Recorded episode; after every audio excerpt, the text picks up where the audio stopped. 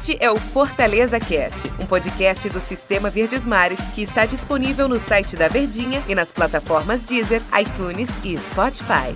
Fala minha gente, um abraço para todos vocês, sejam bem-vindos. Fim de Campeonato Brasileiro, Fortaleza mantém mesmo na Série A, como todo mundo já imaginava, era muito difícil, né, ter aquela diferença de gols, ou o Vasco tirar aquela diferença de gols. O Vasco até venceu o jogo contra o Goiás, o Fortaleza perdeu, mas não foi o suficiente.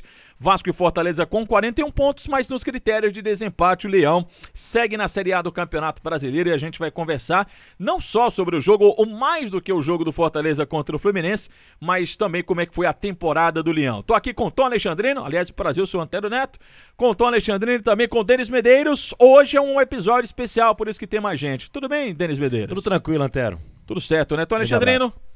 Tudo bem, né? Tudo tranquilo. Tudo Preocupado beleza. aqui lá com um amigo lá. Eu tenho uma pergunta pra vocês.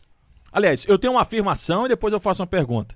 Eu acho que foi uma forma muito boa do Fortaleza de terminar o campeonato. Porque termina o campeonato mantendo-se na primeira divisão, mas com choque de realidade. Porque às vezes, quando a, a vitória ela encobre muito, né? A vitória ela mascara muito os problemas. De repente, se o Fortaleza conquistasse uma vaga para a Copa Sul-Americana, poderia dar aquela impressão de que não, tá vendo aí, tá tudo certo.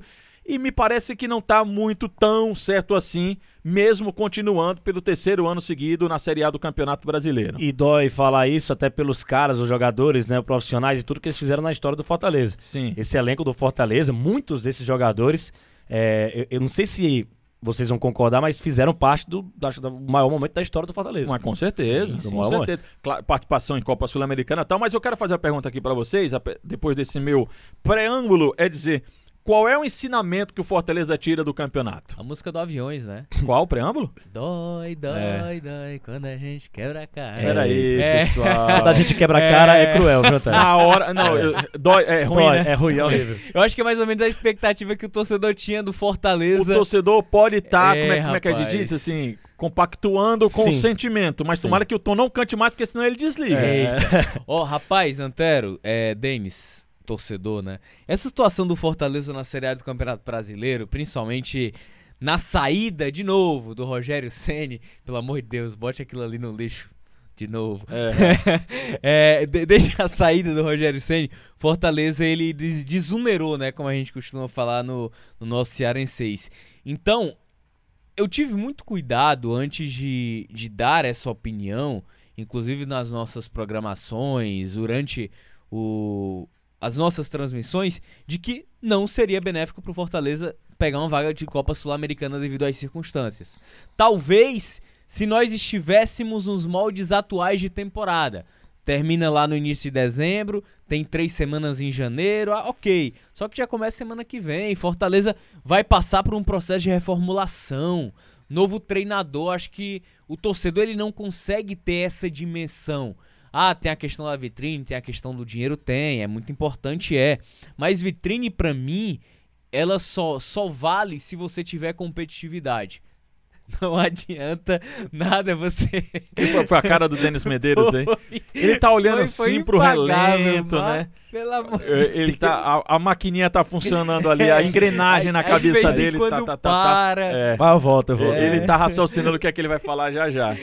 O Messi é assim. É, ah, Brasil. Pronto. Ai, meu Deus. Então, esse cenário do Fortaleza de Copa Sul-Americana como se desenhava, eu acho que o cenário melhor é você cair mesmo sofrendo pancada pra deixar bem claro os problemas que você tem.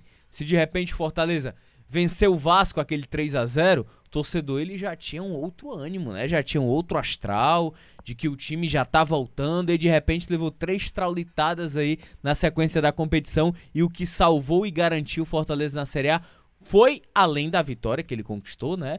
Os outros adversários também que tiveram sua ajuda. Então, isso deixa à margem ainda mais os problemas que o Fortaleza precisa reparar. Não tá tudo errado, Uhum. mas também é preciso enxergar o que ele precisa fazer para a próxima temporada. Eu tenho uma dúvida, Tom, que é exatamente para a próxima temporada, Denis, e o pessoal que está nos acompanhando.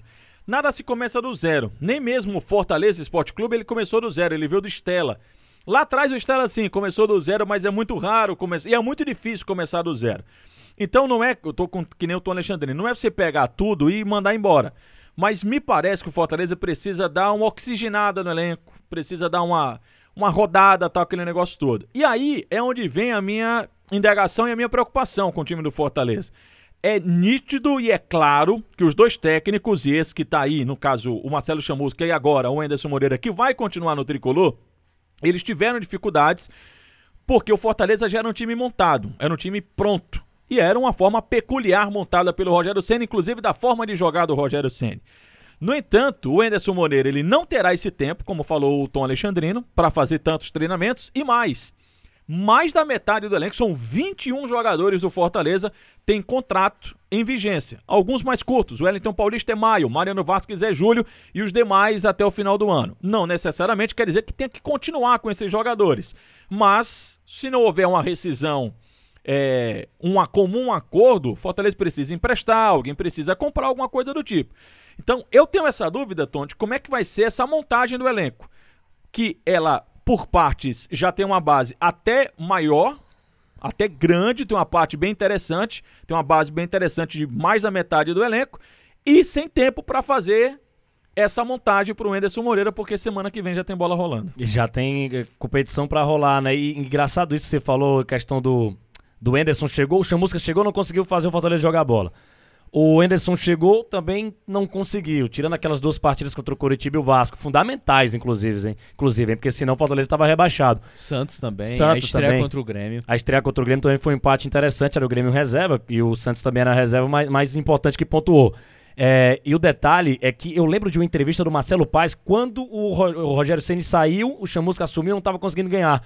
E aí o Marcelo Paes falou, cara, quebramos o planejamento. É, o Rogério saiu, a gente quebrou o planejamento. Os jogadores que vieram, muitos da, das posições, a maneira do time jogar, era do jeito que o Rogério Ceni queria. Então isso foi um, acho que uma casca de banana pro, pro Chamusca e também pro Anderson Moreira. É, de fato, e, e, tem que cravar isso, o elenco precisa ser reformulado, com todo respeito aos jogadores do Fortaleza, que tem muita história com o clube, mas precisa ser reformulado o elenco do Fortaleza. Como você bem falou, eu assino embaixo, ora, Antero, Oba. é Ora. que o, o Fortaleza precisou desse, infelizmente, choque de realidade, né? Talvez se realmente tivesse ido. É claro que, que era melhor, financeiramente falando, ir pra Sul-Americana, mas montar o time às pressas, eh, montar um time competitivo pra jogar a Sul-Americana, fazer feio lá, é, que já vai começar a Sul-Americana, né? Então foi melhor ter continuado na Série A. Talvez tenha sido melhor pro Fortaleza ter permanecido na Série A, ter levado esse choque de realidade, mas não tem tempo, né? Também me preocupa essa questão do tempo. Ele, o, campeonato já vai ter jogo próxima semana. Já vai começar estadual, já, já vai começar re- é, regional. Daqui a pouco tá o Brasileirão aí. Copa tem do Copa Brasil. do Brasil. Então, como é que esse em que time ele não entra nas oitavas. Entra na primeira fase. entra na primeira fase pra ter uma surpresa que é um jogo só, meu amigo, é daqui pra ali. Então, pra montar esse time, pro Enderson entrosar, eu tô preocupado. Tom Alexandrino, Fortaleza, ele não é aquele time hoje que tá nadando em dinheiro. A permanência é muito aliviador pro time do Fortaleza, porque se cai, cai zerado. Bater na biela. Permanecendo, você ganha um, um dinheiro pela permanência, renovação de contrato, tal, ganha mais com a televisão, porque continua na Série A do Campeonato Brasileiro. É, isso aumenta, evidentemente, o desafio para o Fortaleza de montar um elenco. Mas é bom chegar na competição quando não colocam muita expectativa em cima de você. Fortaleza vai chegar para o Brasileirão sem estar no rol daqueles favoritos para a permanência. Acho que pra turma lá fora sim, né? Mas pro torcedor do Fortaleza, eu acho que à medida que você coleciona fracassos, e a gente tem um retrato do Ceará também, o torcedor ele fica com animosidade maior, ele fica é, à flor da pele, né? Como a gente costuma falar. Então qualquer resquício de fracasso ou de resultado ruim recai tudo sobre quem vai estar lá. Eu sei que a gente acabou de terminar o campeonato e aí eu já faço a pergunta com relação ao próximo campeonato brasileiro. Qual vai ser esse campeonato do Fortaleza? Que responsabilidade Fortaleza tem no próximo campeonato? Permanência.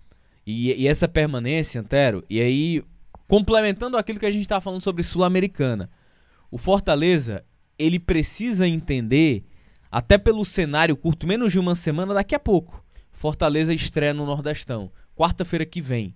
Já é temporada 2021. alguns jogadores estão chegando, precisa se desfazer de, de acordos. Gabriel Dias fica, não fica, então é tudo muito rápido, não tem aquele tempo. Vai ser o mercado em meio à bola rolando. Sendo que o Fortaleza partiu atrás de outras equipes no mercado porque ainda precisava da confirmação na Série A para poder pensar no planejamento de montagem de elenco. Então, o Fortaleza, ele provavelmente Claro que tudo pode mudar, né? A gente faz, a gente faz as conjecturas, né? Ulha. A gente faz as conjecturas antes do campeonato começar. Mas é um Fortaleza que me assemelha muito, de verdade. Aquele Fortaleza de 2018 usando o estadual e Copa do Nordeste como laboratório. E é assim que deve ser feito, que o Brasileirão é a competição mais importante pro Fortaleza, para ele chegar ajustado lá e tentar ir somando financeiramente um dinheirinho na Copa do Brasil. Mas na minha cabeça, Cearense e Nordestão esse ano é laboratório. Tom, valeu. Denis Medeiros, obrigado também. Valeu, valeu, valeu. Terminou o Brasileirão, mas tem muito assunto pra gente, porque a temporada não para não. E o nosso podcast vai estar sempre aqui te atualizando. Um abraço a todos, até a próxima.